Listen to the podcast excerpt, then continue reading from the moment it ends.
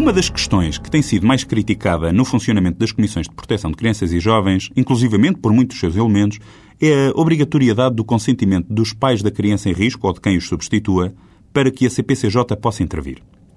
É óbvio que esta solução prevista na lei coloca alguns obstáculos a uma resolução rápida de uma situação de risco para uma criança. Até porque, muitas das vezes, a fonte do perigo para a criança vem dos próprios pais. Nesses casos, não deixa de ser, no mínimo, estranho um elemento da CPCJ pedir, por exemplo, a um pai, num caso em que seja o próprio causador da situação de risco para a sua filha, que dê o consentimento para a intervenção da CPCJ, intervenção essa que tem como objetivo eliminar a fonte de perigo para a criança, fonte de perigo que advém do próprio pai. É estranho. É estranho, mas tem uma razão de ser. Na verdade, tem duas.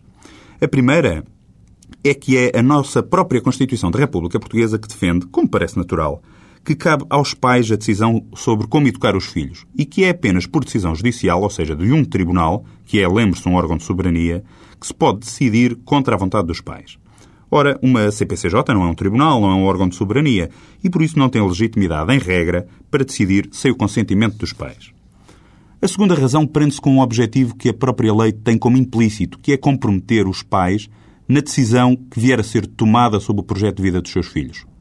Desta forma, Qualquer medida que venha a ser tomada pela CPCJ resulta de um acordo com os pais e mesmo com o menor, que a partir dos 12 anos de idade pode opor-se à intervenção da CPCJ.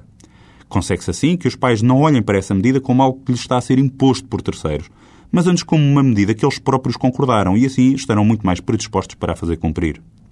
E nos casos em que a situação é tão grave que não há tempo a perder. Para esses casos, a lei prevê o procedimento de urgência, que pode ser adotado sem o consentimento dos pais, mas isso será matéria para uma próxima crónica.